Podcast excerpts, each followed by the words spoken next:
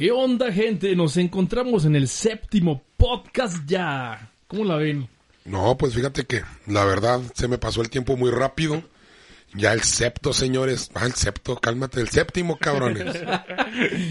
No hay pedo, eso lo borro No yo. hay, no hay septo malo. No, deja tú. Estamos en el séptimo y el séptimo tenemos que festejarlo porque es el siete, el número de la suerte. El tuyo, el mío es el dos, pendejo. A la chingada. Vale madre tu número de la suerte. Es más, bórrenlo. No hay séptimo, nos vamos al octavo a la verga. Ah, cabrón. Muy buenas tardes, mi gente. Bienvenidos a este octavo podcast. Ah, no es cierto, no es cierto. Esto es Área69online.com. El siguiente tema que veremos es películas de terror. Como siempre, mi gente, invitándolos a que nos visiten en las redes sociales. Recuerden que estamos en Facebook, en Twitter, en YouTube. El podcast lo pueden encontrar en Spotify, en iTunes, en Google y en iBox. Nuestra página www.aria69online.com. Ahí van a encontrar los links para todas las redes sociales y ahí mismo pueden escuchar el podcast directamente. También contamos con un chat para que no se les olvide pasar a visitarnos. Peludo, te extrañamos, peludo. Vuelve, Vuelve. Peludo. Yo sé que te corrió Nicho, pero vuelve, por favor, cabrón. Te necesitamos. Sumiso. Ya, ya ando greñudo otra vez. Era nicho, era nicho entonces. El día de hoy estamos, este, pues nada más cinco de nosotros. Con esos basta, pinche Luis. La neta ya no te extrañamos, güey. Ya no vuelvas a la verga. Guárdanos una chuleta, Luis, por favor. Sí, ¿verdad? Sí, sí, sí, esperemos que este, estos nuevo, este nuevo tema les, les sea de agrado. Estas películas que vamos a hablar para ustedes, espero que, que le chequen un vistazo y, y las puedan ver con calma y, y que En les tu guste. casa. Claro, obviamente en su casa, cada uno. Contigo, güey. Ah, no, no, no. De no, noche a no, las no. 3 de la mañana con Sofía. No, cierto, güey, con Sofía. Hablando no. de Sofía, les presentamos a... Ah, sí, hablando de Sofía. Fíjense que Sofía es un robot autómata que se puede. Ah, no se crean. Ya córtale el micrófono a ese güey, por favor. Aquí estamos. A ver, vamos a poner mute. Cállense. Aquí estamos en el séptimo podcast. Septo, pendejo, septo, no hay septo malo, acuérdate. Con una Miller bien fría para quitarle los nervios. No, y ahora sí todos trajeron Miller, menos, menos yo. No, yo Salud, tampoco, salud. Ah, no, sí. Bola de borrachines cabrones. No saben lo que le pasa al que se emborracha, pierde. No, sí, ahorita se duermen y... Téngale. Bueno, pues vamos a darle, señores. El día de hoy va a ser películas de terror. Déjenme les comento que son películas muy variadas, tanto en el tipo de terror como en los años en los que fueron presentadas. Este, me gustaría empezar con una clásica que de mis favoritas, pero pues tristemente me la ganaron, así que Kraken, por favor. Y ahora fui el culpable yo, ¿no? Este, bueno, yo voy a empezar con una clásica por ahí de los ochentas. Es la, la famosísima y de culto The Shining, El Resplandor. Una película basada en un libro de Stephen King, que porque lo, por lo visto ya sabemos que pues es una película de culto que tiene mucho, mucho drama, mucho suspenso, mucho terror y también un poco de thriller. Entonces, esta película, pues, eh, si la tratamos de enlazar con lo que hemos platicado anteriormente de avistamientos ovni, eh, por ejemplo, demonios y todo eso, pues vamos a centrarnos un poquito más en ello. Eh, lo principal de la película, pues ya sabemos, eh, es un hombre que pues pierde la cordura, ¿no? De, en un hotel. A mí se me hace que ese cabrón ya no tenía cordura cuando llegó, pero estaba como que en el punto así de empújame un centímetro y me voy, y se fue.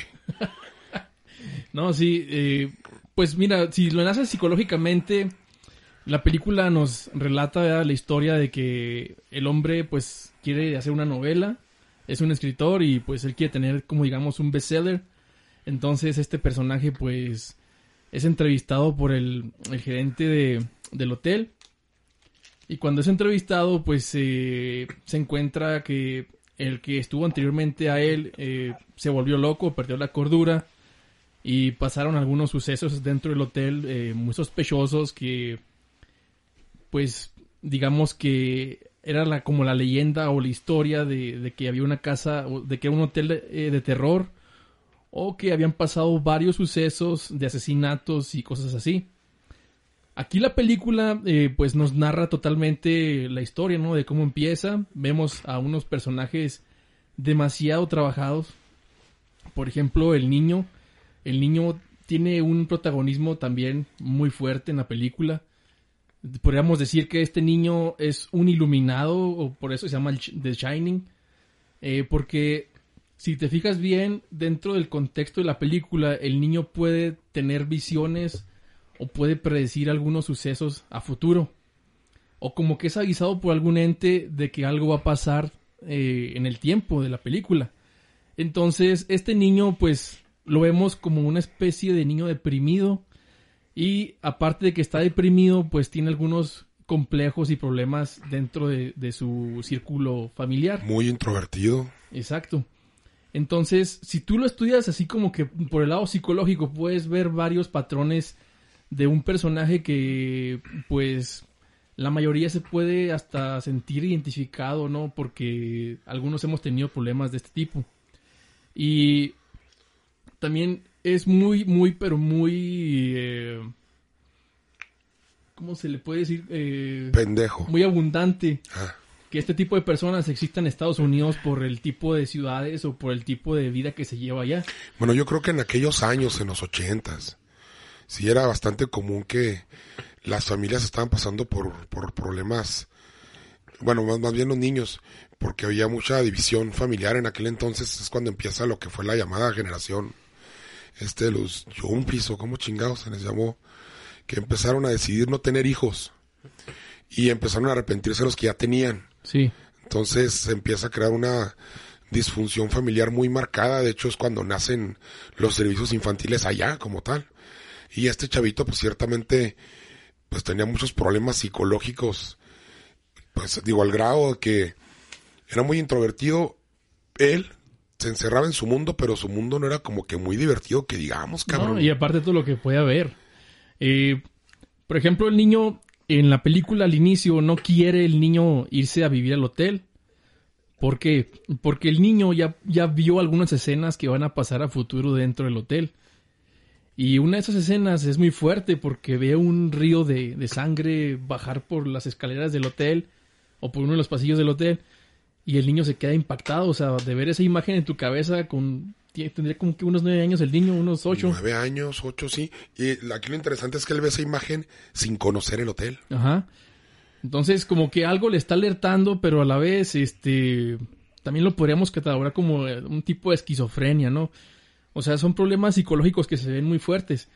Y digamos que este autor, Stephen King, tiene la fama de él, todo lo que escribe lo hace en un contexto muy, muy, pero muy psicológico y muy estudiado, para que tú tengas eh, esa percepción del terror psicológico y el, terror este como diré de, de suspenso el que te que te envuelva en la historia Exacto. Eh, Stephen King tiene la particularidad en sus libros. Los directores de las películas hicieron muy buenas adaptaciones, déjame decirte, porque hay varias películas basadas en los libros de él. Pero normalmente los libros de Stephen King son de terror inducido, como lo comentaste tú, psicológico. Realmente no es que te estés esperando tú, bueno, que en este caso sí hay un asesino que anda atrás de ti con un hacha, pero no necesitas ver al asesino y ver el hacha para estar esperando que cuando estaba subiendo las escaleras te acomodan las cámaras y las luces para que en cuanto se va a girar, tú ya estás esperándote lo peor. Y aunque no pase nada, tú ya estás, estás con la zozobra. Entonces se manejaron muy bien. Esa y particularmente una que me gusta mucho, que es la de Rose Red, basada también en, en un libro de Stephen King. Eh, recomendadísima, por cierto. Y muy buenas películas. La mayoría de las que he visto de Stephen King, incluso adaptaciones recientes, muy buenas, eh, muy, muy recomendables. sí la más reciente creo que es este Doctor Sleep que es la Sí, continuación de. The Shining aún no tengo la fortuna de verla pero voy a voy a buscarla para ver qué tal está continuando con la reseña de esta película bueno no, es una reseña más bien es como que estamos enlazando con los temas que hemos hablado anteriormente Eh, también podemos ver que dentro del hotel pues hay una serie de cuartos que están prohibidos también entrar en ellos. Y hay un bar como siempre en, en los hoteles, hay el lobby y todo esto. Y digamos que pasa el tiempo dentro del hotel y esta familia pues va a vivir sola en el hotel. Y en esas ocasiones también presentan a algunos de los eh, trabajadores del hotel y uno de ellos es el, es el cocinero. El cocinero eh, detecta a este niño que es un niño especial, que no es un niño cualquiera y tiene una plática y una conversación que donde le dice él, yo sé quién eres tú y no tengas miedo, o sea, conmigo puedes contar y puedes decirme lo de tu don, no tienes por qué ocultármelo y yo también eh, tengo este tipo de don. Incluso la plática la tienen sin abrir la boca, si mal no recuerdo, ¿no? se pueden comunicar telepáticamente. Es correcto. Entonces, ya cuando tú ves esa escena, te das una idea más o menos de lo que va la película. La película, mucha gente la ha podido enfocar demasiado en lo que es este, el asesino que es eh, Jack Nicholson, que es un papel de actor, o sea, el actor actúa eh, tremendamente súper Es bien. Jack Nicholson, por favor. Esos son actorazos. ¿Qué esperaban?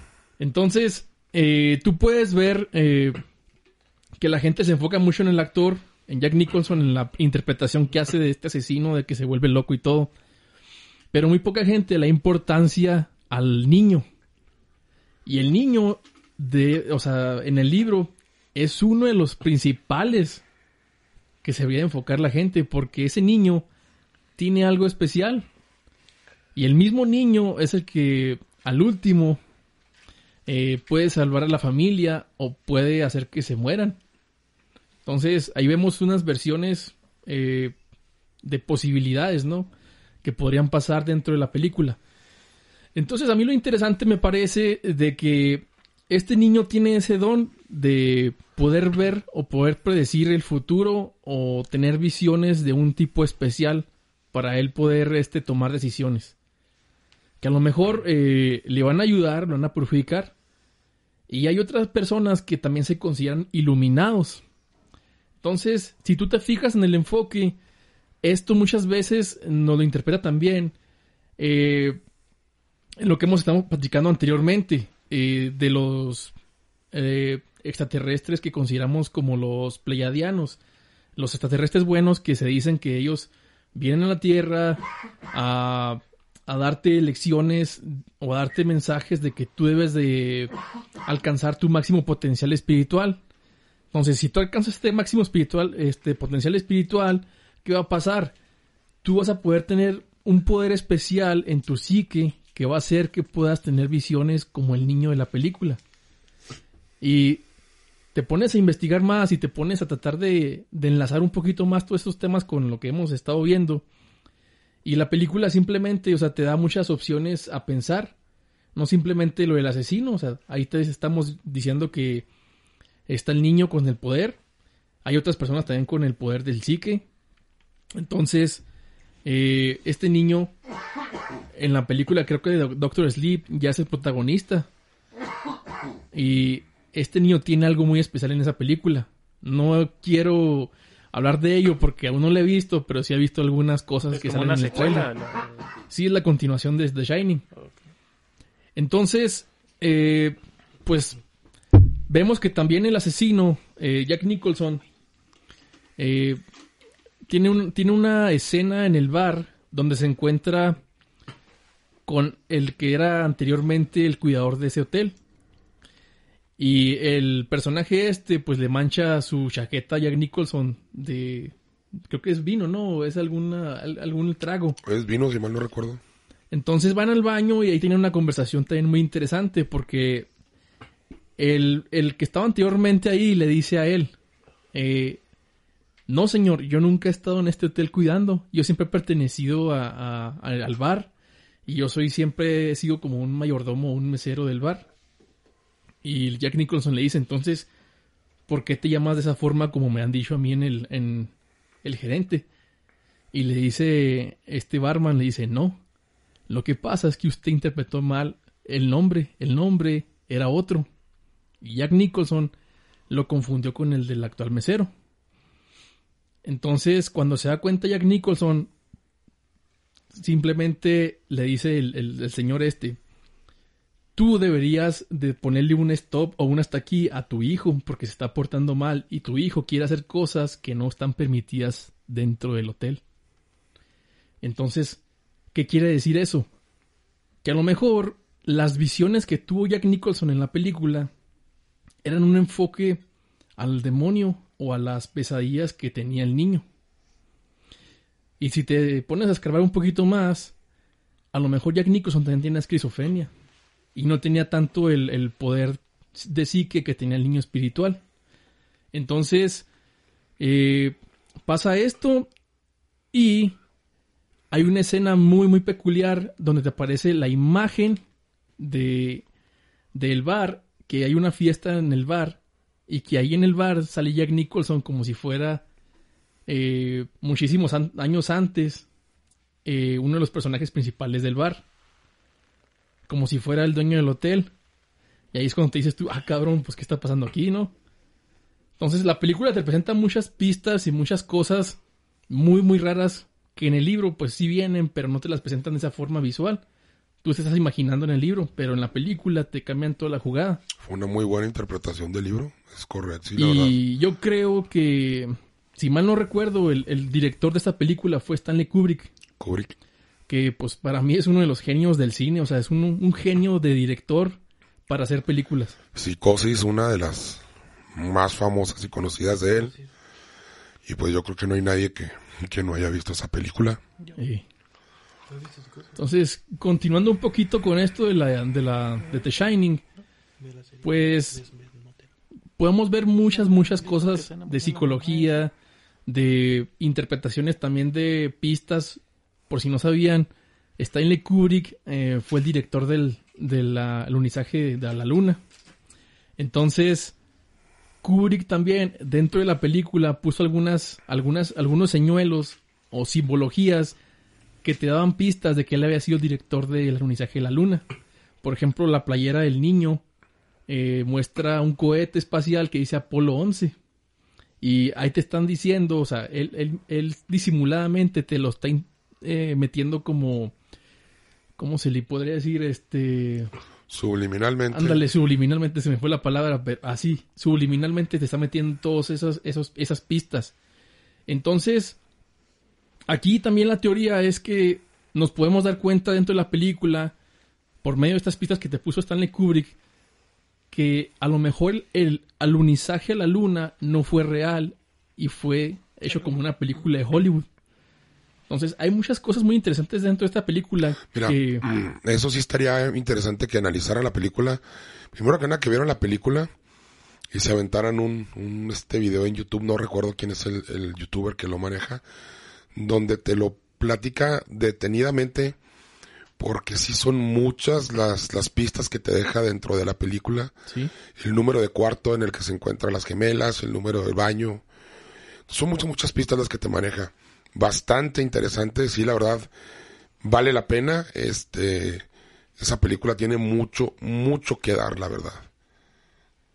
Sí, y pues ah, es una película que yo recomiendo demasiado porque no es tanto porque sea de culto, sino más bien por todo el mensaje que te, que te deja, todas las pistas que te deja, todos los rasgos psicológicos de terror y, y de thriller y de, también de, de cómo hacer una, una adaptación de un libro a una película bien hecha y que también te atrape totalmente. Entonces, para mí es una de las películas que yo considero una de las mejores películas de terror psicológico dentro de, de Hollywood. Incluso déjame decirte que todas las películas que son adaptaciones de libros o que están basadas en libros, normalmente te dicen basada en el libro para que no puedas criticar el hecho de que te quitaron o te pusieron partes.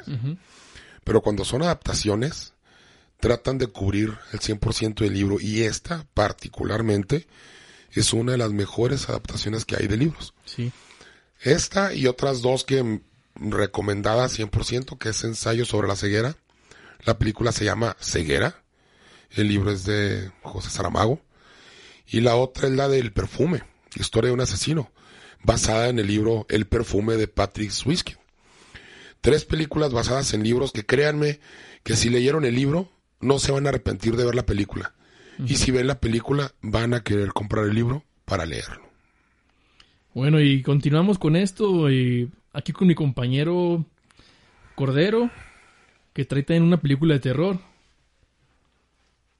No, dice Cordero que él no vio, que estaba viendo caricaturas el güey. Yo vi una de, de unos muñecos que, que son como poseídos que cuando no están los humanos se...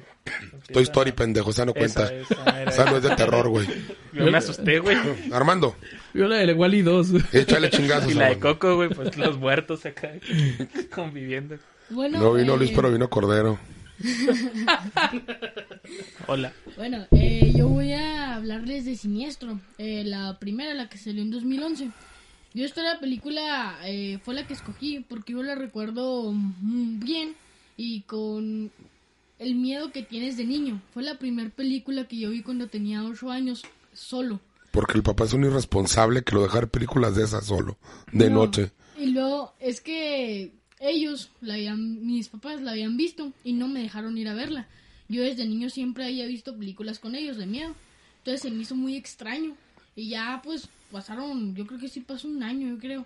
Eh, y se, ya salió en la tele y me dejaron cuidando a mi hermano. Entonces mi hermano se durmió y de repente salió en la televisión y yo ya me iba a dormir, pero por el morbo de verla, porque no me hayan dejado, me quedé a verla. Entonces, un niño de 8 años en la noche viéndola solo, pues te causa gran, gran miedo y te quedas con ese... Ahora que la vea de... Ahorita que la veo ya con 15 años, pues ya De adulto, me- pendejo. de adulto, ya un hombre con barba fuerte, fornido, de todo. Bájale, mutale el micrófono al pendejo este. ya no me dio tanto miedo, pero en ese momento fue muy... Me dio mucho miedo. Esta película te habla de un demonio que eh, come las almas de los niños. Se llama Bulgu. O, bueno, no sé si lo estoy pronunciando bien, pero así se escribe. Y luego eh, te da el contexto de un escritor, también como estaban hablando con la película El Resplandor. Un escritor que normalmente, bueno, eh, ha ido a ciertas casas donde han ocurrido asesinatos para vivir la experiencia de estar en esa casa donde en tal cuarto mataron a, a, no sé, a un niño o una niña, a una persona.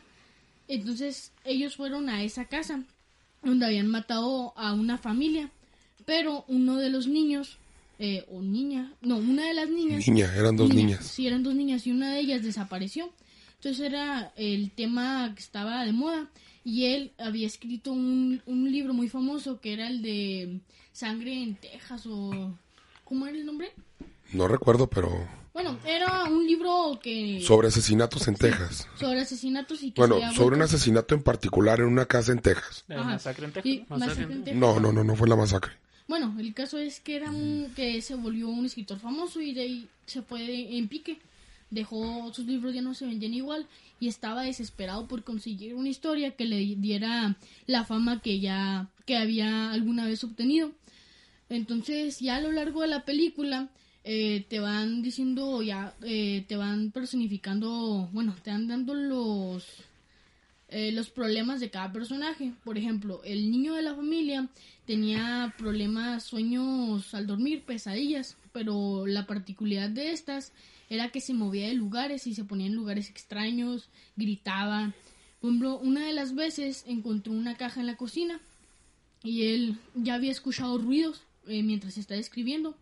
Se levantó a investigar y al ver la caja se acercó eh, pues con precaución para ver qué era y de repente te sale el niño como si fuera la del exorcismo hacia hacia atrás gritando y ya luego, luego se acerca y ya lo carga y ya te lo intenta tranquilizar lo llevan bueno no lo meten a su cama y ya te dan el contexto de que ese niño está con pesadillas. Y la niña eh, pintaba en las la niña la niña pintaba en las paredes y pintaba bueno era lo que ella quisiera pero siempre y cuando estuviera dentro de su habitación. Pintaba unicornios de todo pero la regla era que no podía pintar afuera de la casa. Y la mamá pues pues una mamá promedio yo creo o sea su casa no no, no la verdad no recuerdo algo muy particular de ella ni del señor realmente nada más era un escritor que intentaba que ponía en riesgo la vida de bueno no la salud de sus hijos mental bueno la salud mental de sus hijos para lograr tener un éxito porque el problema que tenía la, la mamá bueno la esposa de él era que el niño no- a veces leía las historias del padre entonces a veces las pesadillas que tenía eran relacionadas con con los libros que el, escritor escribía, válgame la redundancia. Y ya dándonos más entrando al tema, él se encuentra en el ático una caja con unas cintas. Y estas cintas tenían eh, un título y una fecha. Por ejemplo, Hay la- que mencionar que eran cintas 8 milímetros y las encontró con todo y reproductor. Eso sí. Y tenían nombres como parrillada en el nombre de la ciudad, la verdad no me acuerdo bien.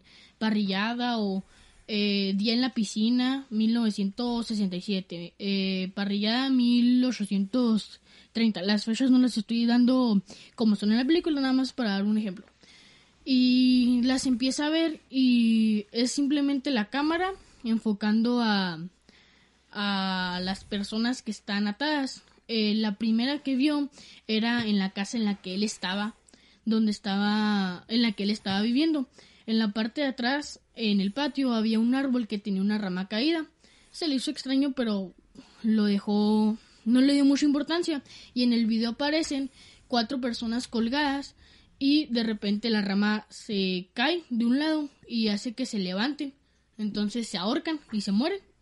Ahí termina uno. Y luego otra es donde están. Hay que mencionar que en esa escena se ve a al hijo que desaparece, a la hija que desaparece. Sí, el problema es que eso lo iba a hablar más adelante y también en esa misma escena aparece Bulgu. Ah, ok. Pero lo iba a hablar ya más adelante, ya después de haber dado los Dale, casos. pues. Muy bien. Gracias por interrumpirme, gracias por arruinar mi trama. Yo lo edito, pendejo, lo Gracias edito. por no arruin- por no confiar en mí y dar una buena eh, información de la película. Muchas gracias. Yo lo edito, me Te lo agradezco. Síguele, estúpido, donde te quedaste. ¿Dónde me quedé? Ya, se cae la rama, se ahorcaron. Ah. Y hay otra pe- y hay otra cinta en la que están en un carro y se ve como les, bueno, no, están en un carro y están amarrados y da la vuelta al carro donde se ven lo- el papá, la mamá y el hijo. Y de repente se prenden llamas y se oyen la, lo de la desesperación de la gente que se está que se está quemando. Y otra es cuando eh, está una piscina y luego hay unos camastros de piscina, los comunes, y están atados con cinta. Y se ve cómo los van aventando. Son cables, ¿no? Están amarrados con cables. Pues yo vi cinta y cable. Sí, ¿no? O sea, están amarrados, el caso es. Y los van a se van eh, deslizando hacia dentro de la piscina. Y pues al estar amarrados no se pueden mover y se van ahogando y se van hundiendo y se ahogan. Son los- las tres cintas que más recuerdo. No recuerdo si hay otra. Creo que sí son las que más enfatizan. Y se saca mucho de onda. Y se regresa a la primera para examinarla eh, a fondo. Y se da cuenta que hay una, una figura, un, rostro. Y es el rostro de Bulbu. Y bueno, cabe mencionar que en todas estas cintas siempre hay un símbolo que es... No, no sabría re- describírselos, pero siempre hay un símbolo llamativo. Eh, siempre en todas las cintas, en, en gran tamaño, siempre es algo que vas a notar cuando las ves, algo que te... que Llama la te- atención. Que te llama la atención. Entonces ya, él ya revisa la cinta, ve el, el rostro ese, se, pues, se pone parano, bueno, paranoico, sí, sería la palabra, de que se asusta de que qué es esto. Y decide llamar a un... a un...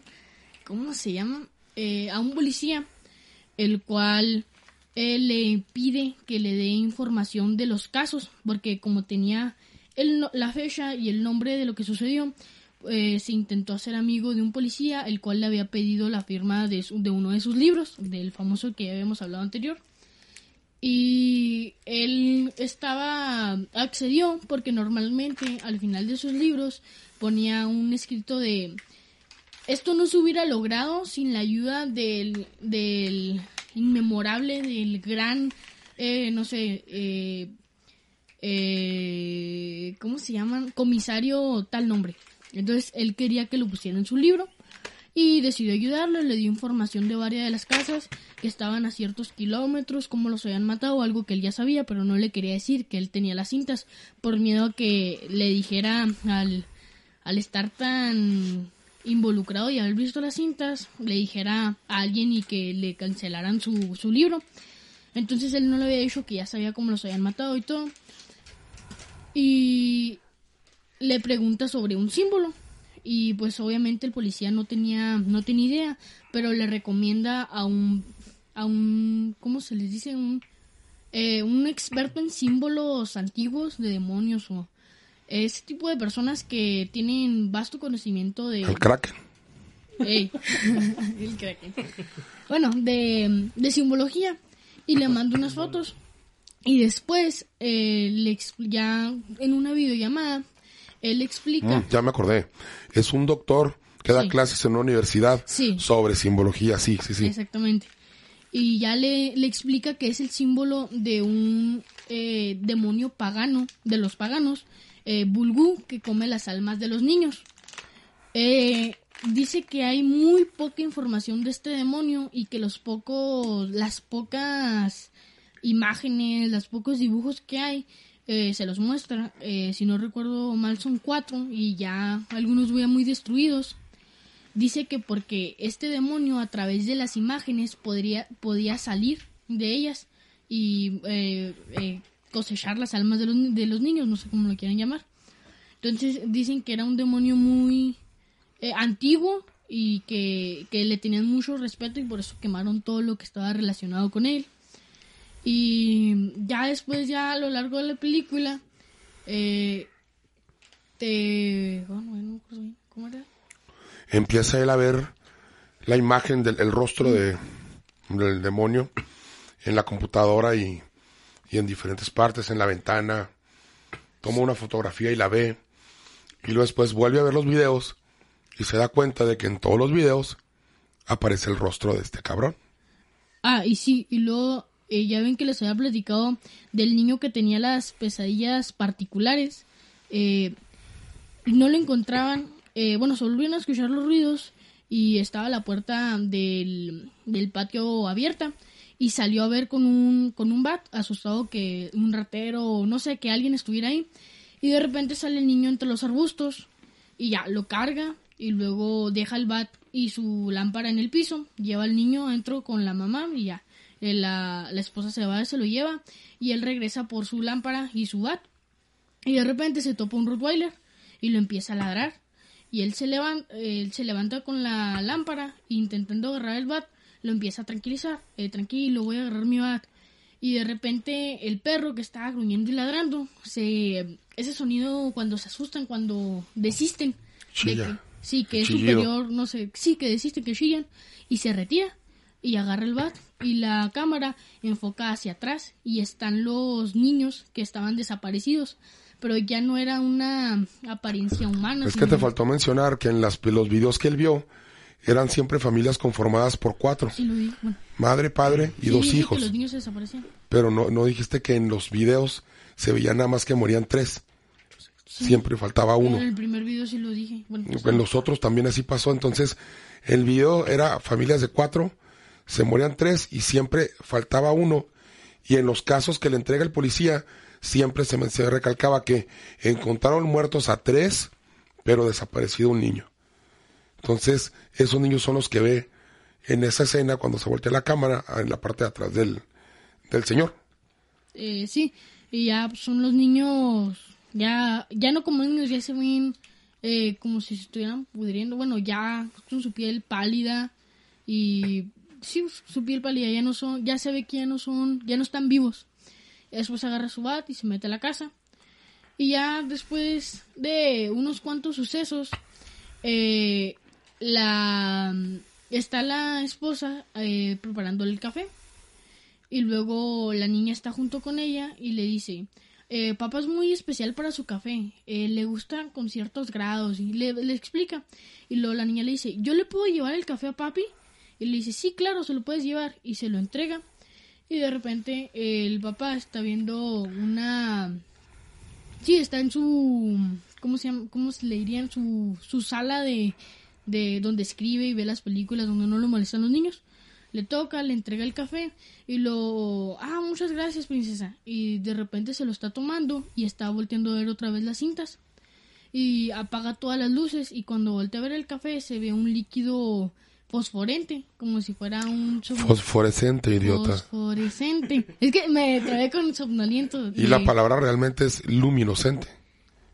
Porque no es fosforescente. Bueno, luminescente. Lo ve brillar. Sí. Y lo hace que se duerme y de repente se empieza a ver que todo el cuarto se, se empieza a mover y se cae. Y luego ya se ve cuando lo tiene en el piso con unas eh, sábanas para que no manche el piso a los tres integrantes de la familia, el papá, la mamá y el hijo. Y sale la niña con la cámara y está grabando, está grabando, no, espérame, no, me salté la parte. Te salteaste lo mero chingón, apenas Sí, te iba a interrumpir. Me, los- me salté lo más chido, perdón. ¿Sí decirlo? No, no, dale, porque es tuyo. Ah, bueno, sí, perdón. Ya, se topa con todo lo de... Ya le empieza a dar mucha paranoia porque lo está viendo en todos lados. eh, se regresa y la esposa ya le, le, obliga a decirle que realmente sí están en la casa de un asesinato. Y ya cae en la presión de que todo el mundo le está diciendo... Por ejemplo, el policía le dijo que si eran casos muy muy perturbadores. Él ya había visto las escenas de cómo los mataban, que eran tres familias, siempre desaparecía uno. Y el patrón que le dice el policía es que están siempre llegaban a la casa de los asesinados y luego al darse cuenta de todo eso de que habían matado gente se retiraban a otra casa y morían ahí. Otra familia llegaba a esa casa, se daban cuenta de que no sé, no sé si veían las películas, eso no te lo hice, pero se daban cuenta que mataban, que habían matado a unas personas ahí, pues normalmente la gente no quiere vivir donde saben que hubo un asesinato, se retiraban a otro lugar y los mataban. Y entonces él ya al tanta paranoia dice, no, yo no voy a escribir un libro, agarra a su familia y se va a otra casa. Y ya después le habla el, el bueno, eh, se va, se muda a otra casa sin saber lo que les acabo de contar. Y ya después le habla con mucha insistencia el policía y le dice, es que el patrón que sí, que es este, este. Y luego, el problema es que tú te acabas de mudar de casa. Y luego, ¿y qué? Pues a todas las familias que se mudan de una casa, las mata. Y se queda la llamada y luego, si no mal recuerdo, ahora sí ya empieza la, la escena de la niña que llega, le entrega el café y le dice, bueno, yo ya no quiero saber nada de esto, ya. Le cuelga, se toma el café y luego, ahora sí ya se ve el... ¿Cómo se llama esa? El, Ahí te está faltando que cuando los tiene amarrados, se están proyectando los videos en una más, en una sábana. Ya ves que era un proyector para 8 milímetros. Y se ve la parte que él no había visto de los videos. Ah, bueno, sí, la extendida. Cuando llega a la otra casa, llega, agarra la, la caja y de repente se cae un sobre con partes extendidas. Y ahora sí ya se ven los niños que los están grabando y cuando están matando a los papás. Ahí es donde se ve Sí, y donde descubres, porque se estarán preguntando ustedes quién grababa el video de cuando estaban quemando a los, a los papás o cuando se ahogaban o cuando los ahorcaron. Bueno, pues cuando él ya está sedado y amarrado en el piso junto con su esposa y su hijo, se da cuenta que en los videos que los que grababan eran los niños desaparecidos y que en el fondo siempre aparecía la figura del demonio, ¿cómo se llamaba el demonio? Siniestro, ¿no? Bugul. Bugul y a un lado el niño.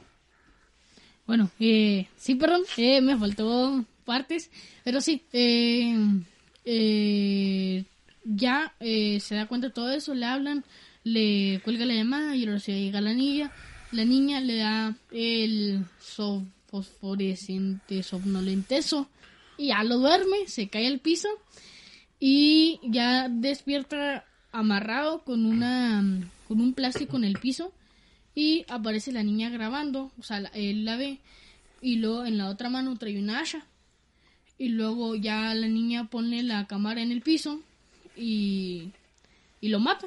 Nos descuartiza. Sí, los descuartiza a los tres. Ya después, eh, ya que pasa eso, la niña va caminando por los pasillos de la casa y se ven en los en las paredes dibujos de con la sangre de los de los familiares, eh, eh, unicornios, nubes, más bien unicornios en gran mayoría. Y de repente llega una parte donde están donde si llega una parte y luego sale Primero los niños. Sí, primero los niños se los, los, topa, pero ya no le dan miedo, pues ella... Se ella va con ellos. Y luego ya de repente sale, se ve que está todavía la, el proyector reproduciendo la escena donde está la, el árbol caído. Ahí es donde se quedó él cuando estaba viendo las extensiones. Y de ahí sale Bugul y agarra a la niña en brazos, sale, se vuelve a meter al proyector y luego ya se ven atrás de él todos los niños. Y luego salen corriendo. Sí, les recomiendo que la vean. Es, fue un resumen bastante corto. Este, la película Son varias, ¿no? Películas. de son dos. Dos. son dos. 2012 y 2016. Este, te deja, siempre te va dejando un poquito de querer saber más. En ese momento, bueno, este, el hecho de no dejar que un niño viera la película, los videos caseros de cuando se están matando las familias son muy impactantes. Y la verdad, muy buena película, muy recomendable. El final, a pesar de que pareciera un poquito sin chiste, así como lo comentamos ahorita, pero ya cuando estás viendo la película que te atrapa, está impresionante, la verdad, bastante sugestivo el final. No, la verdad sí se lo recomiendo. Yo hice un resumen muy pobre en cuanto a descripciones, muy corto y la verdad, al ser una película tan larga me... Dice me- muy corto, duró 20 minutos hablando de una película que duró una hora.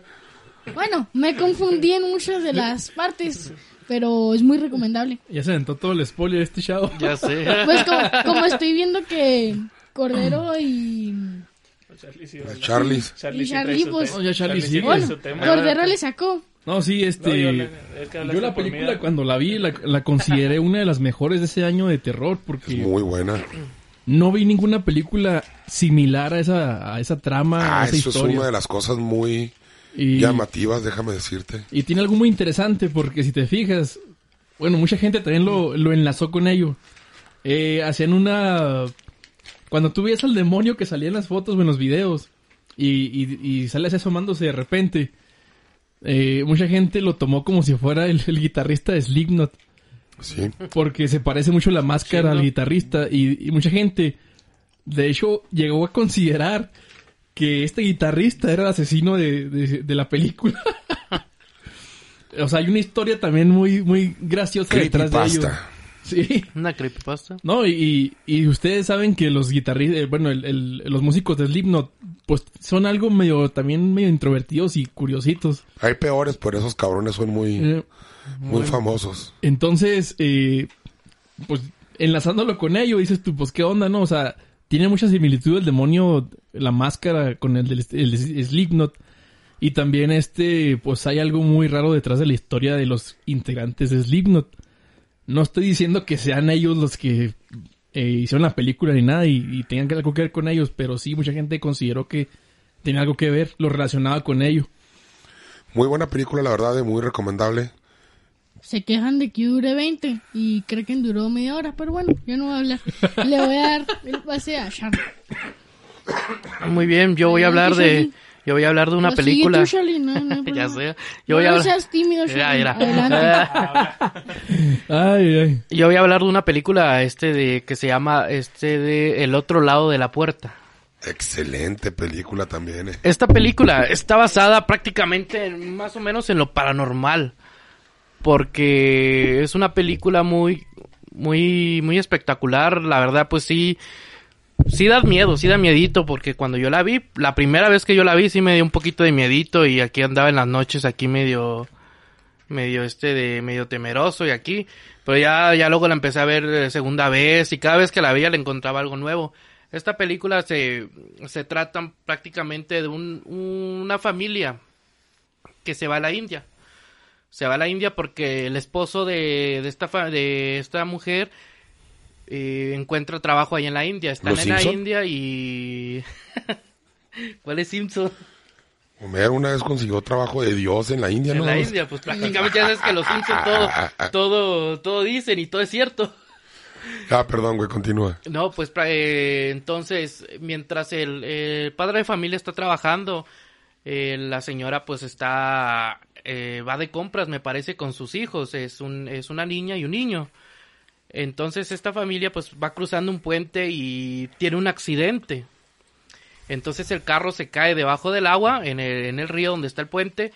Entonces prácticamente la señora quiere salvar a los dos niños, pero pues la niña es más chica que el niño. Entonces eh, ahí está entre la decisión entre si salva al niño o salva a la niña. Entonces, pues la señora pues obviamente pensó en que agarrando a la niña salir eh, a la superficie y regresar otra vez por el niño.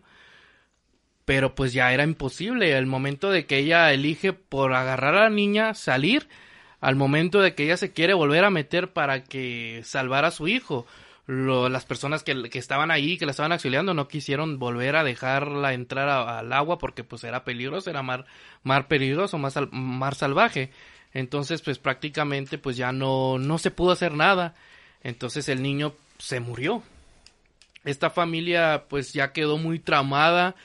La señora pues ya no quería hacer nada, no quería, estaba deprimida, el esposo pues pues llegaba a su casa y, pues no encontraba ya más más aquí porque la señora pues se la pasaba que viendo videos del niño, de viendo de su cumpleaños, viendo sus fotos, eh, un, pues una deprimición porque pues obviamente pues se le murió un ser querido a la esta mujer. Entonces, la sirvienta, prácticamente la que estaba ahí en esa casa, la que atendía, la que limpiaba y todo eso, eh, le dijo, yo puedo hacerte, este de, puedo hacer de que tú te despidas últimamente de tu hijo. Entonces, pues la señora pues dijo, ah, caray, pues cómo, cómo, cómo puedes hacerlo, cómo, pues dime. Entonces la señora le dijo, no, pues mira, del otro lado de la India eh, hay un templo donde tú tienes que llevar las cenizas de tu hijo y, dejarlos en el aire, o sea, tirarlos eh, afuera del templo. Luego tú entras al templo, cierras la puerta y a medianoche tu hijo te va a hablar. Pero por nada del otro mundo tú vayas a abrir la puerta. O sea, por más que tu hijo te diga, ¿sabes qué, mamá? Quiero entrar, quiero verte, quiero, este, de, quiero sentirte, quiero estar contigo, no debes de abrir la puerta. Sabemos que en todo el mundo hay unas puertas que son directamente al infierno. No sabe decirte si este, este, esta película pues prácticamente pueda hacer una referencia a eso. Pero entonces la señora decide en optar ir al lugar de, a este templo, este templo donde supuestamente hay una diosa que hace poder hablar con los muertos.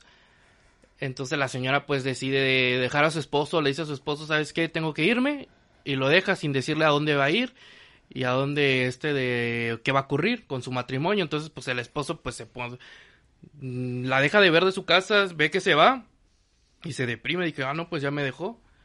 Ya me dejó esta vieja, ya me dejó, pues ya, ya, pues me quedé solo. Entonces, de lo largo de la película, mientras se va desarrollando, la señora va a este templo. Hace todo lo que le dijo, lo que le aconsejó esta sirvienta, que era de la India, es una, es un hindú ella. Entonces, ella entra al, entra templo y, y mientras está en el templo, pues ve que no pasa nada. dije, no, pues no pasó nada. Entonces ella cuando se levanta, escucha, mamá, ¿estás ahí? Y escucha la voz de su hijo y entonces pues la señora se queda así sorprendente y va directamente a la puerta y le dice, ¿estás aquí? El niño se llama Oliver. Le dice, ¿estás aquí, Oliver?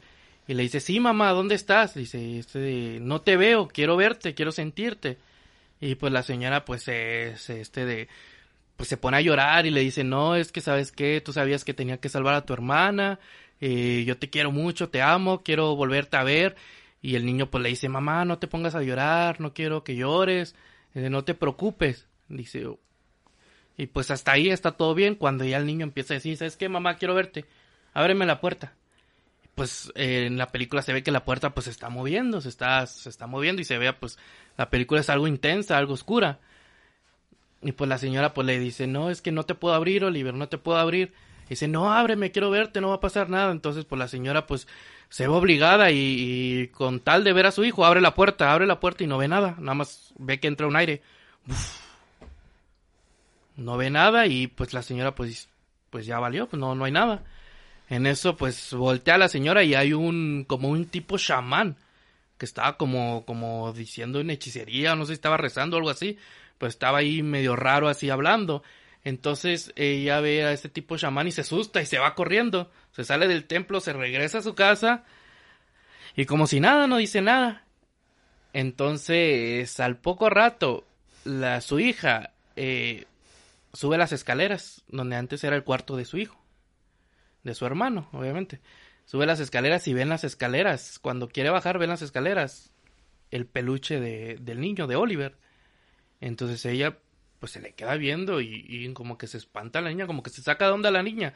Y sube rápido, agarra el, el, el peluche y se va. Ya pues la señora regresa, ve al esposo y el esposo pues le dice, ¿por qué te fuiste? ¿Por qué no me avisaste? Y ya pues arreglan y ella le dice, no, pues yo te voy a explicar, luego te explico y todo esto. Entonces, pues en el, eh, mientras tanto en el templo, pues obviamente había una estatua de supuestamente esta, esta reina, esta, y, esta diosa hindú, que se empieza como que a, transformar. Se empieza a transformar y se ve como, pues aquí se ve bien grotesco la, la, imagen, cómo se está transformando pues ya en un ser, un ser que podemos ver, mover en este, en este mundo. Entonces ya la niña tiene el peluche y todo eso, entonces a la niña pues se le empieza a aparecer el hermano. Se le empieza a aparecer el hermano, se le empieza, ella empieza pues a ver a su, a su hermano eh, por medio de este, de este peluche, de este, de este muñeco que ella tiene. Y entonces le dice a su mamá, ¿sabes qué, mamá? Oliver regresó. Le dice.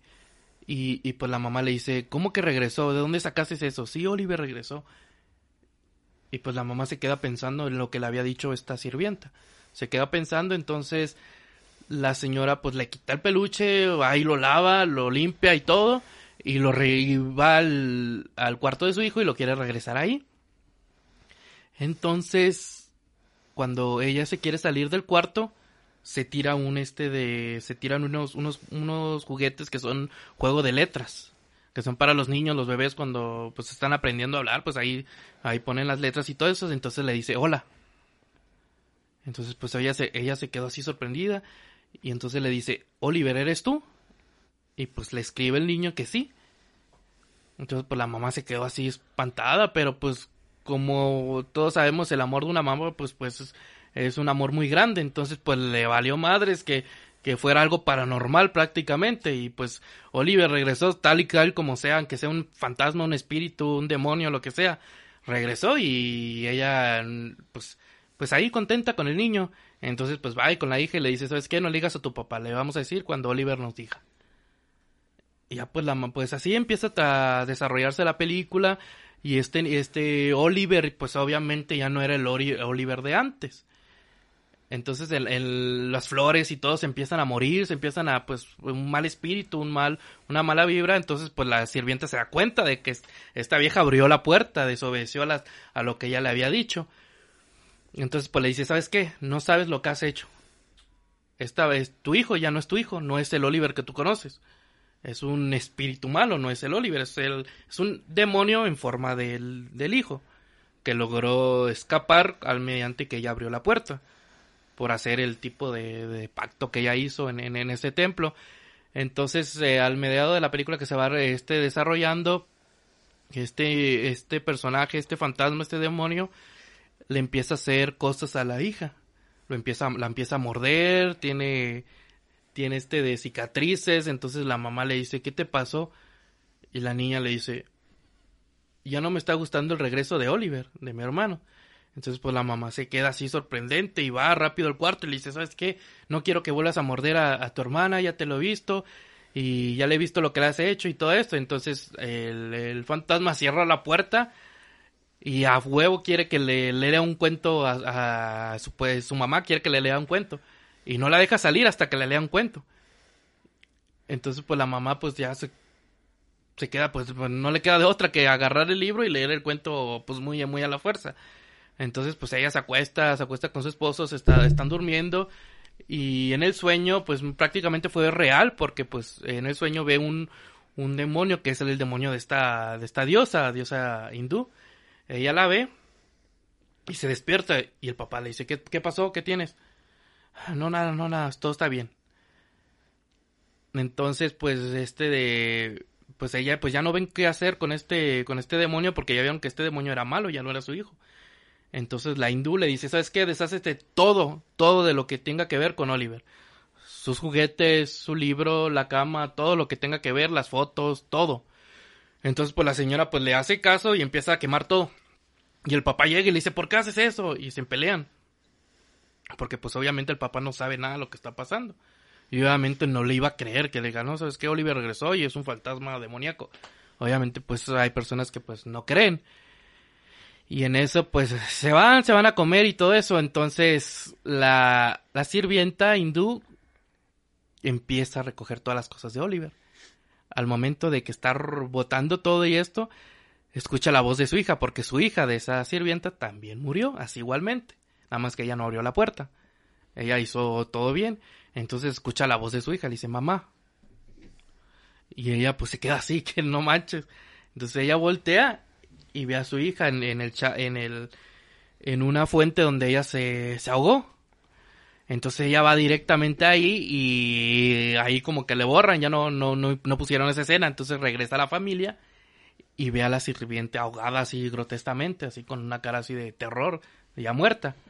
Entonces pues ya la, la mamá pues le dice, lo dice lo que le pasó al, a este, de, al esposo, el esposo no la cree y tienen un poco de, play- de peleas ahí hasta que Oliver posee a la niña y la película se va desarrollando ahí que ya la, la posee, posee a la niña y entonces la niña empieza a matar al perro, luego quiere matar al papá y se hace un rollo, se hace un rollo, entonces pues ya la, esta es una película muy, muy buena que la tienen que ver dos, tres veces para que pues la entiendan, la entiendan bien, la de la, si es de terror obviamente les va a dar miedo.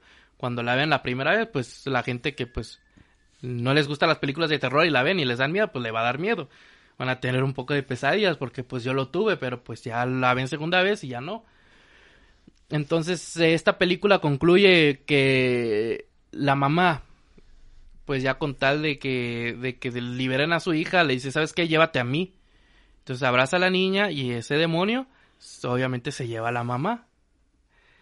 Y ya de ahí como que la película como que acaba y ya nada más se ve como que el señor, el esposo, está en, en ese templo con las cenizas de su esposa que murió porque la esposa murió por defender a la hija, por tal de liberar a la hija. Entonces, pues la señora se ve que despierta y se ve que está del otro lado de la puerta y su esposo le está hablando del otro lado de la puerta y que no manches, me morí y ahora mi esposo quiere hacer lo mismo que hice con mi hijo. Entonces ella le trata de decir, ¿sabes qué? No vayas a abrir la puerta, no abres la puerta, no abres la puerta. Y pues el señor, pues no, yo te necesito, te quiero ver y abre la puerta y ahí acaba la película. Está muy buena esa película, la verdad pues es algo bastante similar a lo paranormal, las puertas que hay en este mundo infernalmente y pues los entes malignos. Es una buena que película y cuando le está advirtiendo la sirvienta de la puerta, le dice, no la abras, porque lo vas a poder escuchar, pero no lo vas a poder ver. Si la abres y te hagan la tentación de verlo, te vas a arriesgar a que lo que salga de ahí no sea tu hijo. Y te da a entender, bueno, al menos nos reafirma lo que ya sabemos nosotros en cuestión de, de portales hacia el inframundo. Que si tú abres un portal para entrar, no sabes qué es lo que vas a dejar salir. Y si tú abres un portal para tratar de dejar salir algo en particular, no sabes cuántos o quiénes se van a filtrar junto con él. Y es donde se pone la cosa interesante. De hecho, es el punto de quiebre donde el juego de la Ouija deja de ser divertido. Cuando el supuesto ente el que llamas para que te conteste tus preguntas, este resulta ser, o bueno, se torna maligno y pues esto ya se vuelve un descontrol. Fíjate, Sí. Está muy interesante, creo. Creo sí haberla visto, pero tengo vagos recuerdos. La voy a volver a ver ahorita en la noche. Es muy buena, ¿eh? Es muy buena, hay que verla. De hecho, como dice Willy, este, pues ya tenemos el, ahí el- la interpretación de, de la puerta, ¿no? Que puede ser como un portal interdimensional, donde pues se pueden eh, abrir puertas a otros mundos que pueden atraer a entes o entidades eh, raras y o energías de otro tipo. Y también, o sea, eh, la señora por curiosa, pues obviamente no iba a permitir que eso pasara, de que el niño se quedara afuera. Y pues sí, eh, como podemos ver, también todo este tipo de situaciones, ya sea con demonios o entes de otras dimensiones, eh, estamos viendo que es muy común que ellos se, se puedan asociar con esto que de los niños. Por ejemplo, este Bagul, Bugul. Bugul, Bugul. eh, se asociaba con niños también, o sea, los capturaba, los hacía, los hacía esclavos de él. Eh, lo que cuenta Charlie de, de la diosa hindú también, que eh, te pone como, digamos, eh, señuelo, que tú atrapes al niño como si fuera una carnaza, ¿no? Y la señora pues cae porque se aprovecha emocionalmente de ella para que la señora abra esa puerta interdimensional para darle entrada a otras a otros entes. Y pues muy interesante las, las películas de Babadook, eh, Siniestro y, y al otro lado de la puerta. Nadie mencionó Babadook, pero sí es muy buena también. Sí. De hecho, bueno, si ¿Qué, todavía no, alcanza ¿qué el le pasaste tiempo- con Babadook? No, güey. Si todavía Fue puro siniestro. La madre. Sí. No sé por qué se me quedó en la De- cabeza. Si te, das, de si te das cuenta, también tu película se trató de un niño. Si te das Sí. cuenta, todas las películas que estamos hablando se trató de un niño. Ah, pues la que yo voy a hablar no se trata de un niño. Se trata de dos. Eh, Ma- salió más si quiere- perro él, sí. Si alcanza el tiempo, hablo de No, no va a alcanzar. Fue una de las películas No, no que va a alcanzar. Está, está buena. es No, no es cierto, no va a alcanzar. Bueno, pues ya que me dejaron nada más dos minutos, hijos de todas su... No, no es cierto, chingan a su madre. La película que yo escogí primero que nada, les quiero comentar que es de 1980 también. Es mexicana. Y escogí una película mexicana porque sabía que estos cabrones iban a agarrar puras películas gringas. Como debe ser. Sí, como debe ser. Aquí ganándonos la, la, la, vi- La visa, güey. la- Déjenme decirles que hay muy buenas películas mexicanas, eh. Este, sobre todo las películas antiguas de terror. Posiblemente ustedes podrán imaginarse que pues son películas de baja producción, actores, malos actores. Y tienen razón, eh. Al final de cuentas les voy a dar la razón en ese sentido, pero eso no quita el mérito a la historia y a la trama. Es por eso que yo elegí dos películas que les voy a platicar rapidito, bueno, al menos más rápido que estos dos cabrones, porque la verdad... Tres, por me- favor. Tres. tienen cabrón. razón, tres. No, no, pero yo no cuento porque interactuó conmigo, así que... Les voy a dar... este, la chanza. media hora está ahí. Cállate ya, que hablaste mucho, güey. Apaga el micrófono a este cabrón ya la chingada. ¿En serio se la pago?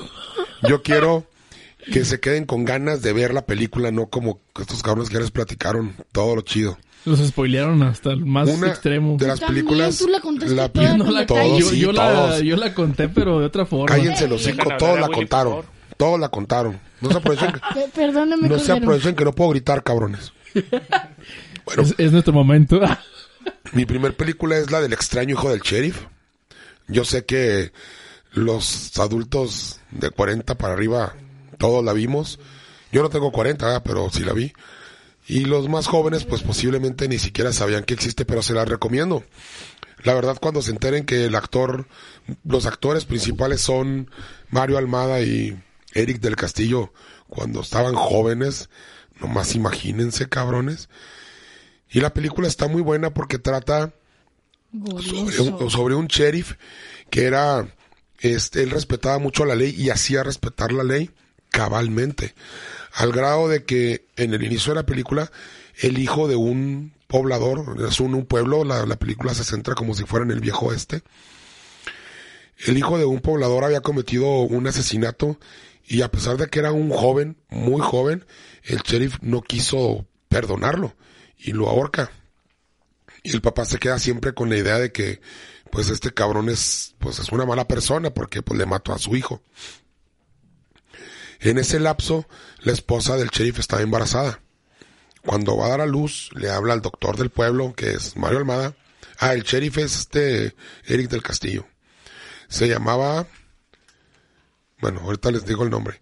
Entonces se lleva al doctor del pueblo con la esposa para que la asista en el parto y en la escena no se ve el bebé, solamente se ve que ponen cara de, ah, cabrón, ¿qué es esto?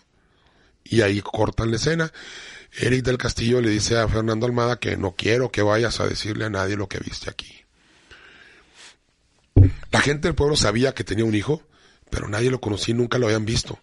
Solamente en contadas ocasiones que se asomaba por una ventana que alguien lo alcanzaba a ver, era como tenían conocimiento de que estaba vivo, pero todo el mundo se preguntaba por qué no lo dejaba salir de la casa, por qué no iba a la escuela, porque nadie lo conocía simplemente.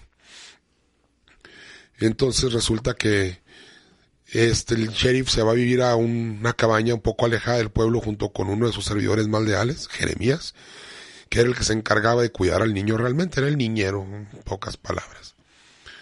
Este, en una de las escenas se ve al niño y lo que se alcanza a apreciar es que no es un niño, sino dos. En la escena se ven los niños como si estuvieran atrás de un, una- un pilote de madera y no se alcanza a apreciar que los niños están pegados por la espalda. Esa era la razón por la que el sheriff no quería que, pues, que sus hijos salieran a la luz, o sea, que los conociera la gente. ¿Por qué? Pues porque se iban a dar cuenta de que era una abominación. O sea, él decía que eran unos monstruos.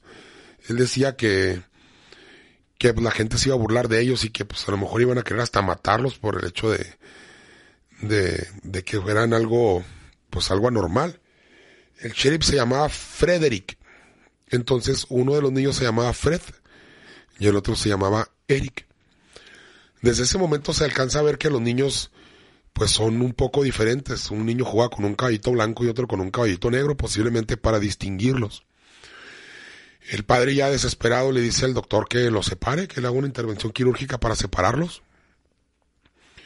El doctor cuando está en intervención le dice, ¿sabes qué? Está muy complicado.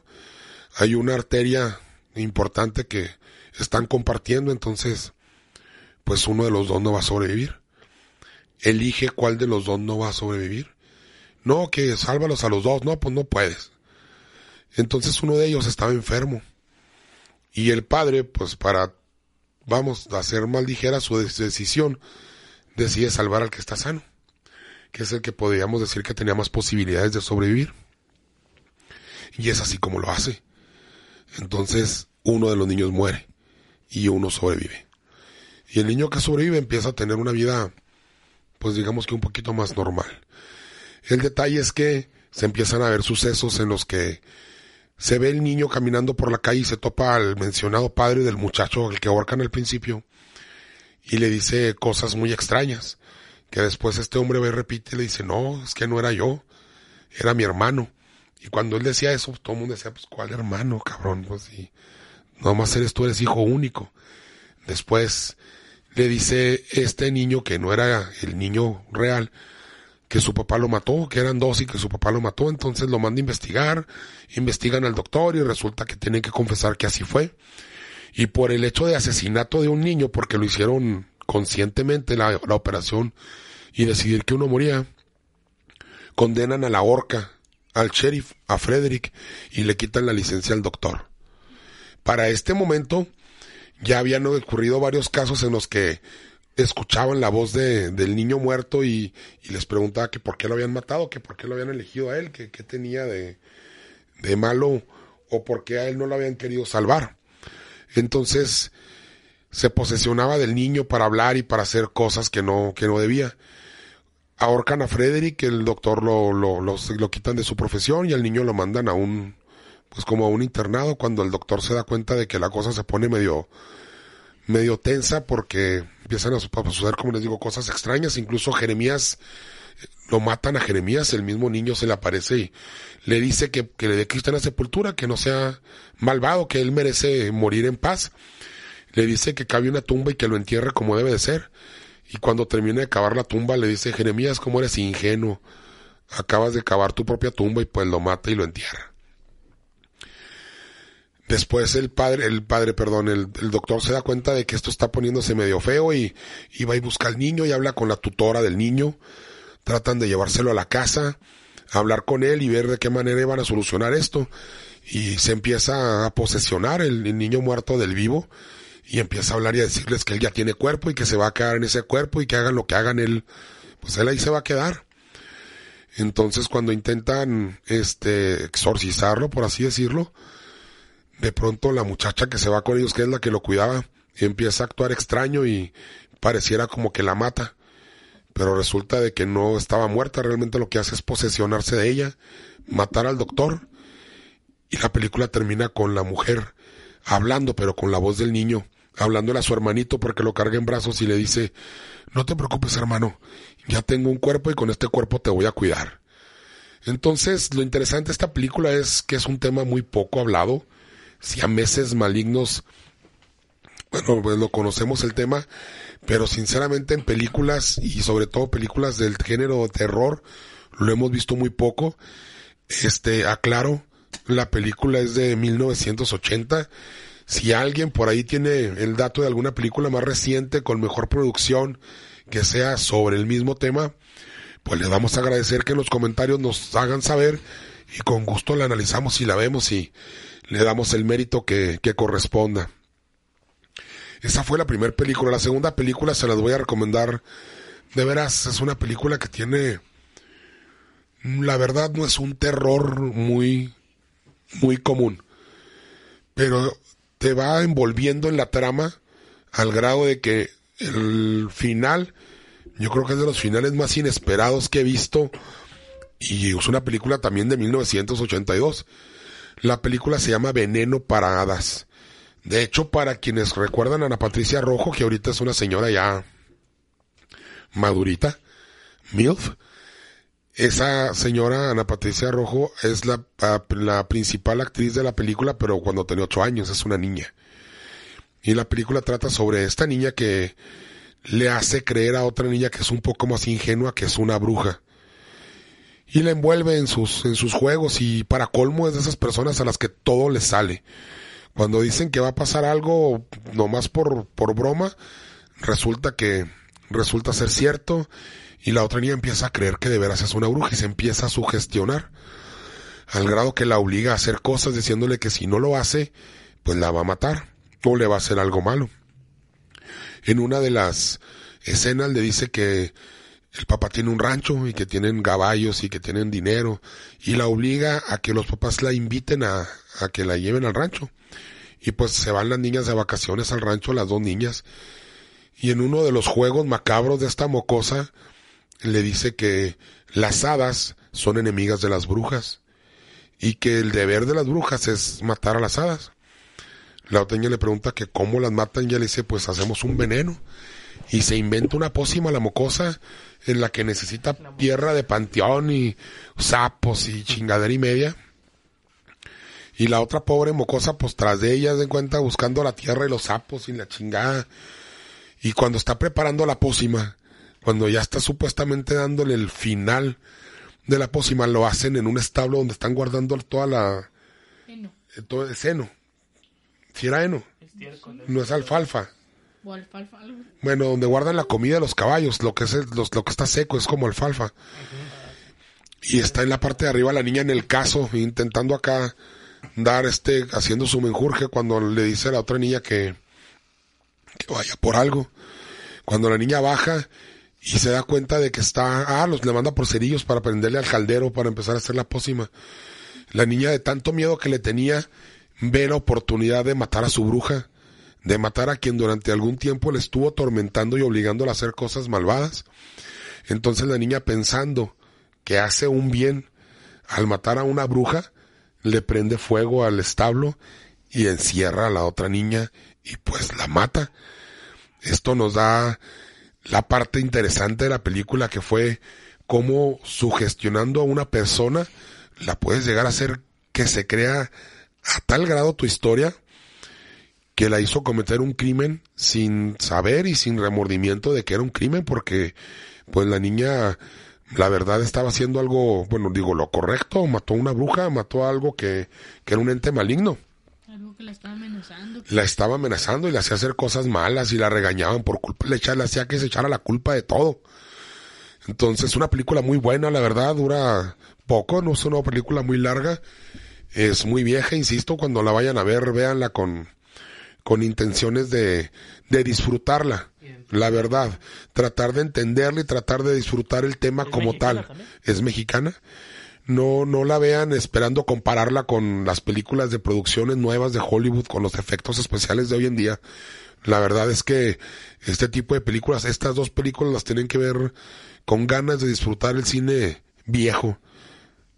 Eh, esta última sí la llegué, bueno, no, no, no la vi completa.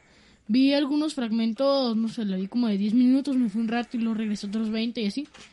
Y en el momento en que la, la manda por cerillos, baja y cuando ve hacia arriba se ve como la sombra de la bruja. Ah, es Pero cierto, de- cierto. Sí, de la tanta sugestión que tenía de es una bruja. Entonces, pues sí te da, sí, pues muy, Ella ya la ve como una bruja meneando Sí. el caldero, esto es verdad. es muy muy buena la película, los efectos, pues sí, ¿qué, qué podemos esperar de una película de tan vieja y mexicana? Pero como dices, el tema es muy bueno. No sé si alguien más quiera hablar de alguna película o me den chance de hablar del Babadook. Dale, dale, dale, dale.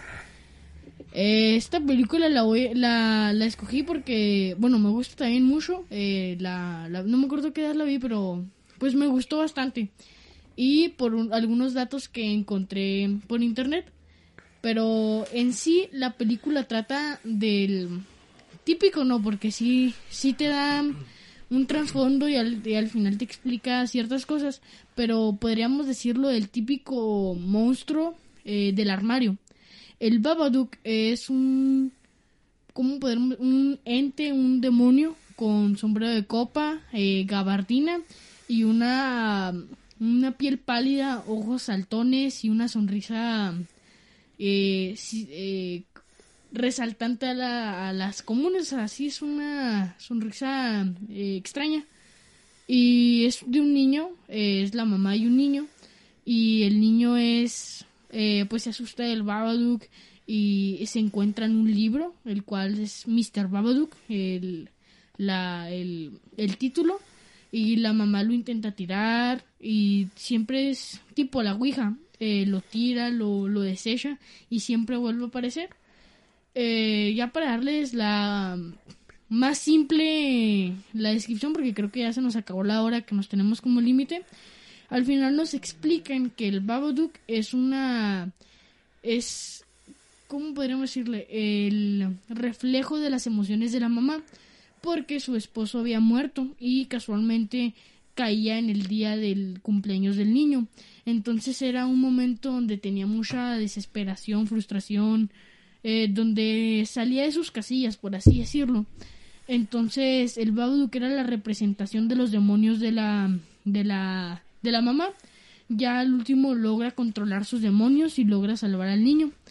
Pero en sí lo que más me, me dio curiosidad de la película y una vez que la vi y investigué un poquito más de ella es que Netflix tenía una categoría de LGTBTI, la verdad no sé si lo pronuncié bien, eh, que hasta desaparecía, pero catalogó a Babadook como dentro de esa lista, como si la película de Babadook tratara sobre, sobre ese tema. Entonces mucha de la comunidad, eh, lo bueno, internet en general, eh, hizo imágenes de Babadook con la bandera mm, gay y, y lo tomaron en ese, mm, en ese contexto, intentaron eh, tomar similitudes de, de la película. Entonces se me hizo muy curioso que por un error eh, de Netflix, por haberla metida en esa categoría, las personas hizo un revuelo con que querían que fuera un icono de la cultura y o sea, sí fue algo, no podría decir un escándalo, pero sí fue algo bastante grande. Se me hizo algo muy curioso que una película de miedo haya Un caído en curioso. esas, en esas, porque si tú, no sé, fue una animación eh, de Pixar. Ah, como quiera, lo, da el gatazo de que Pixar lo quiso hacer para dar la, la, la, mm, como la, la inclusión y así, pero pues era una película de miedo que realmente, pues no, no, cuando yo la vi no le vi nada relacionado, pero sí me hizo algo muy curioso. Eh, ¿Alguien quiere...? Muy buena la película de Babadook, la verdad.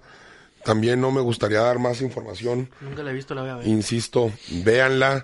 Son películas que vale la pena ver. Sí está en Netflix, ¿no? Ya la, bus- la busqué y no. Ya no está. Bueno, es una película muy fácil de encontrar, la verdad. Sí. Bueno, ahorita ustedes saben que todo se puede encontrar en línea. Afortunadamente el streaming online está pegando macizo. No creo que batañen y pues una película bastante conocida, muy buena. Este, la verdad, de las mejores películas que he visto en los últimos años. Sí, de hecho, porque hemos decaído. Miren, el otro día comentaba yo que hemos decaído mucho en cuestión de cine de terror. Pero la verdad no es que estemos decayendo, lo que pasa es que se nos están agotando los temas. Pues sí. Ya no están haciendo nada nuevo, ya siempre es una película que está basada o que tiene algo que ver con otra película que ya vimos. Entonces ahí es donde nos están perdiendo Es a esas personas a las que nos gusta ver películas de terror por, por sentir la sensación del miedo. Miedo, ya no da miedo Es- casi todas. De Es hecho, si te pones a, a ver, eh, eh, los, los coreanos y los japoneses están haciendo películas de terror muy buenas, pero son películas de terror psicológico. Es más así el- la trama de, de terror psicológico que cualquier otra cosa. Eh, los gringos, pues lamentablemente ya se les acabó la creatividad y están haciendo puro refrito de zombies y más zombies y más zombies. Correcto. Y en Europa, pues también algunas eh, películas, pues meten un poco de terror psicológico, pero también es más ambientado en zombies, como que es el tema o el tópico de moda en, en este, en este, en esta década, ¿no? Sí, de hecho, eh, normalmente, bueno, yo al menos cuando veo una película de terror gringa, yo la voy a ver eh, cuando me dan gana, eh, por los efectos especiales, porque realmente ya sabes a lo que vas. Va a ser un tema que ya está visto, pero con efectos especiales, bueno, y Full algunas, y algunas mucho mejores. Por ejemplo, eh, me recuerdo La Monja. La monja Que no. apenas te iba a decir. Bueno, eh, por ejemplo, a mí no me dio mucho miedo, o sea, fue una película con buenos efectos especiales, pero la verdad no me dio mucho Pero miedo. tiene unas escenas que te agarran por sorpresa bien cabrón en el cine, vale la pena. Eso sí, eso sí. Pero por los efectos. Daba más miedo cuando la pusieron en Annabelle que la monja en sí en sí. De hecho, la monja, uno de los errores que cometieron es que en los trailers que pasaban, se chingaron las cuatro Ah, escenas sí. buenas de toda la película. Eso fue el único error que cometieron. siempre, Déjame. te la resumieron como quien dice, ¿no? Déjame decirte que Netflix ahorita, producción en Netflix está haciendo una labor, desde mi punto de vista, muy bueno porque hemos aprendido y hemos estado viendo últimamente películas, series incluso de terror de otros países. Hay por ahí una serie que se llama The Typewriter, que es el escritor que es hindú. O Marien, A mí la verdad me gustó mucho. Marien, que es rusa o rusa como rusa, parecido a rusa. Sí. rusa. Sí. También la verdad, este, eh, muy bueno, final inesperado el de Mariene. Es que la ventaja que tiene eh, Netflix en ese aspecto es que Hollywood ya tiene el, el, el ser las películas top, lo mejor de lo mejor, entonces no le dan oportunidad de brillar a películas de otros países que como quiera son muy buenas, pero volvemos a lo mismo, no tienen el mismo presupuesto y no se van a, a, a extender como las De de... hecho, aquí lo interesante es que es posible que en esos países existan películas de terror de bajo presupuesto que posiblemente por los efectos y por los actores no se doblan al inglés o al español y no nunca nos damos cuenta. Si se ponen ustedes a investigar, hay películas recientes que se estrenaron hace 10 años en otros países y las remake, como dice este Kraken, así avienta su remake Hollywood y nosotros la conocemos 10 años después. Sí. Sí, lo aún todavía más push que tiene que sean de otros países. Es que, por ejemplo, Hollywood he visto que a veces agarra demonios, por ejemplo, el que mencionaron de la India, agarra demonios de allá, pero normalmente se informa lo lo por encima, o sea, no no se va mucho a la gente ahí. Entonces, Sí, pues ya hace el una que- adaptación. Sí, ya el que la película sea hecha por eh, personas de ese país, ya te da todo lo que conoce el exterior del mundo y todas las sugestiones que tiene ya lo cultural de ahí adentro.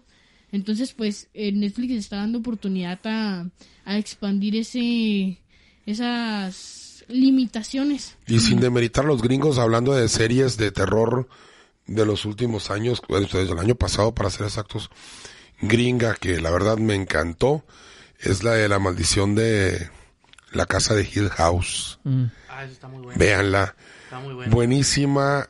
La verdad, te hace cuatro giros durante toda la serie que no te esperas y el final, mis respetos, eh. Sí. Muy, muy buen final. Ay, sí, perdón, eh, sin demeritar a los gringos, este, te amo Donald Trump, a ver si me das la visa. Perdóname por lo que he dicho, tus películas son las mejores.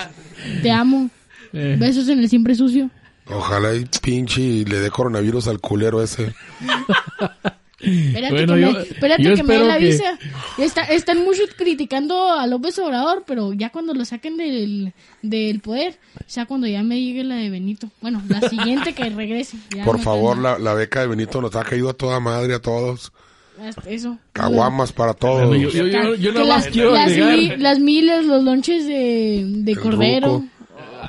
Bueno, yo nomás No, quiero, no, no, no, perdón. quiero no. agregar ahí Los que lonches de cordero no, los lonches de tacos Cállate, Factory. pendejo, no nos pagan Ay, publicidad, güey. Todo, bueno. todo lo que Es estamos es que hablando tengo que aquí es mero las cotorreo, mejores. eh. La- los mejores tacos de nuestra ciudad. Hamburguesas, de todo, todo vienen exquisito. Les los recomiendo al 100%. Hamburguesas Johnny. Ah, no sé. Doña Pepita, no se crean. era la verga. Yo, guacala, pinches tacos enfermas de la panza con Jera. Ojalá y me estén oyendo alguien que conozca a Jera para que me reclame. Bueno, no se crean, eh. No, hay que darle las gracias a Jera. Él nos está eh, fortaleciendo el sistema inmunológico para que cuando llegue el coronavirus no la pele. Sigan hablando, al cabo de editar todo esto, pendejos. No, no, sí. eh, bueno, a ver. bueno, lleg- ah, llegamos a nuestro final. No, pues, nuestro finalísimo esperado. ¿Qué? No sabía, pues ya sé. Ah, ¿Ya puedo hablar? Ah, cabrón, que sonó allá. Se nos apareció un ente maligno. El Charlie. Ah, es el Charlie, perdón.